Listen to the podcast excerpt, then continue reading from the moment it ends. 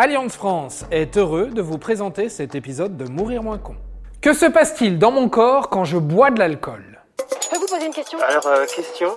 Quelle étrange question. Vous avez des questions? C'est l'occasion de mourir moins con. Apéro? Mais oui, apéro Cinq lettres qui donnent souvent le sourire. Surtout avec le soleil, avec les cigales et les terrasses des bars. Cinq lettres qui donnent le top départ d'une bonne soirée entre potes. Mais qui dit apéro dit souvent alcool. Et qui dit alcool dit danger si on en abuse. Alors, avant de partir en soirée et de trinquer, laissez-moi vous expliquer ce qu'il se passe réellement dans votre corps quand vous buvez. On va tout de suite briser un mythe. Non, il n'y a pas d'alcool qui saoule moins qu'un autre. C'est pas parce que vous préférez la bière au whisky que ça passera plus rapidement.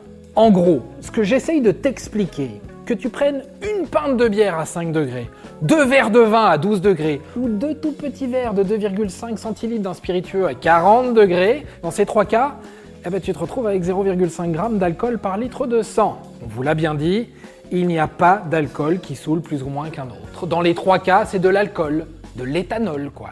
Bon, maintenant qu'on a bu notre premier verre, intéressons-nous un peu à ce qu'il se passe dans notre organisme. Quel effet l'alcool va avoir sur notre corps? Autrement dit, comment l'alcool provoque l'ivresse? Comme tout aliment classique, l'alcool est digéré. Ça veut dire qu'il passe dans l'intestin grêle, puis dans notre sang pour être distribué un peu partout. Et principalement au cerveau. Et c'est là que ça devient un peu compliqué à gérer. Car l'alcool a des effets psychotropes. Ça veut dire qu'il vient perturber notre système nerveux. Concrètement, ça signifie que quand on boit, on empêche notre cerveau, qui est le boss de notre corps, d'avoir les bonnes informations. Pour cela, l'alcool va altérer l'action de nos neurotransmetteurs, dont la noradrénaline et la sérotonine. La noradrénaline, c'est le composé chimique qui nous aide à être réactifs face à un danger. Elle agit sur notre niveau de vigilance et d'attention. Avec l'alcool, la noradrénaline étant inhibée, on est alors beaucoup moins réactif. La sérotonine, c'est le neurotransmetteur qui intervient, entre autres, dans la régulation de nos humeurs, de nos comportements, de notre anxiété. Une fois atténué par l'alcool, on est clairement désinhibé, en mode impulsif parfois. Dans le même temps, l'alcool va stimuler la dopamine dans le circuit dit de la récompense, activant la satisfaction, voire une certaine excitation. Donc, sérotonine réduite fois dopamine stimulée égale bah, gros relou surexcité en soirée.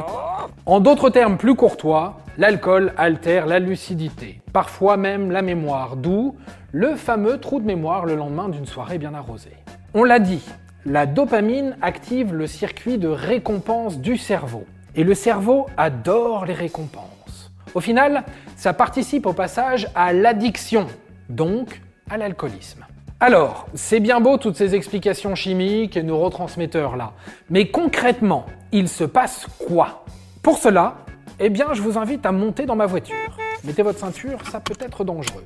Disons que je suis le conducteur de la voiture et que j'ai bu deux verres. On l'a vu, l'alcool altère ma lucidité, ralentit mes réflexes et stimule mon euphorie. Alors, clairement là, j'ai peur de rien. hein. Je suis le Lewis Hamilton de la région. Vas-y, détends-toi. Ouais, ouais, ouais, j'ai un peu bu, mais ça craint rien, t'inquiète pas. En plus, je connais la route par cœur. Avec deux verres, mon temps de réaction au volant passe de 1 seconde à 1 seconde 5. Une demi-seconde? Oh, c'est que dalle, direz-vous. Surtout si vous êtes tout aussi euphorique et insouciant que moi. Ouais. Mets ta ceinture quand même. Si je n'avais pas bu et qu'on roule à 50 km/h, il m'aurait fallu 14 mètres entre la perception du danger et le freinage effectif, soit 26 mètres au total entre la perception du danger et l'immobilisation de la voiture. Avec mes deux verres, il me faut 21 mètres entre la perception du danger et le freinage effectif, soit 33 mètres avant l'immobilisation totale de la voiture. Et si j'avais pris trois verres, il m'aurait fallu 26 mètres entre la perception du danger et le début du freinage, soit près du double de la distance lorsque je suis sobre. Et j'aurais mis 38 mètres avant l'arrêt de la voiture. Bah, je t'avais dit de mettre ta ceinture aussi. hein. Là, on parle des réflexes et de l'euphorie, mais l'alcool a d'autres effets sur le corps. On peut lister la fatigue, la réduction du champ de vision, une tendance à être ébloui, une plus mauvaise appréciation des distances, une mauvaise coordination des mouvements, une oreille interne qui déconne et qui fait tout tourner autour de nous, etc., etc. À ceux qui pensent contourner le problème en buvant du café, en buvant beaucoup d'eau, en faisant une petite sieste, sachez que ça ne fonctionne pas.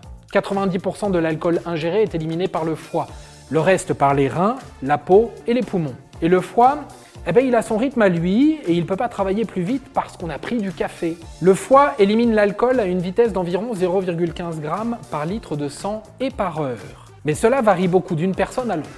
Donc moi, le Lewis Hamilton de pacotille, avec mes deux verres dans et mes 0,5 g d'alcool par litre de sang, eh ben, je dois attendre environ 3h30 pour retrouver la sobriété. Ok? Mais on fait quoi alors? Eh ben déjà, tu montes pas dans ma voiture quand je suis sous, et tu me prends mes clés, car on est potes, faudrait pas briser une si belle amitié au coin de la rue. Et comme il est compliqué de raisonner une personne ivre, de lui faire comprendre que alors là, euh, tu crois que tu gères parce que c'est la dopamine qui te rend complètement inconscient du danger, eh bien le mieux reste de nommer un Sam avant la soirée, celui qui sera le héros de votre soirée. C'est ce qu'Alliance France vous invite à faire dès à présent. En tant qu'acteur majeur des mobilités et assureur engagé pour la prévention routière, Alliance France encourage les comportements responsables sur la route. Retrouvez ces engagements sur alliance.fr. Et puisque c'est toujours mieux en le disant, l'abus d'alcool est dangereux pour la santé, consommez avec modération. Et voilà, maintenant vous savez tout.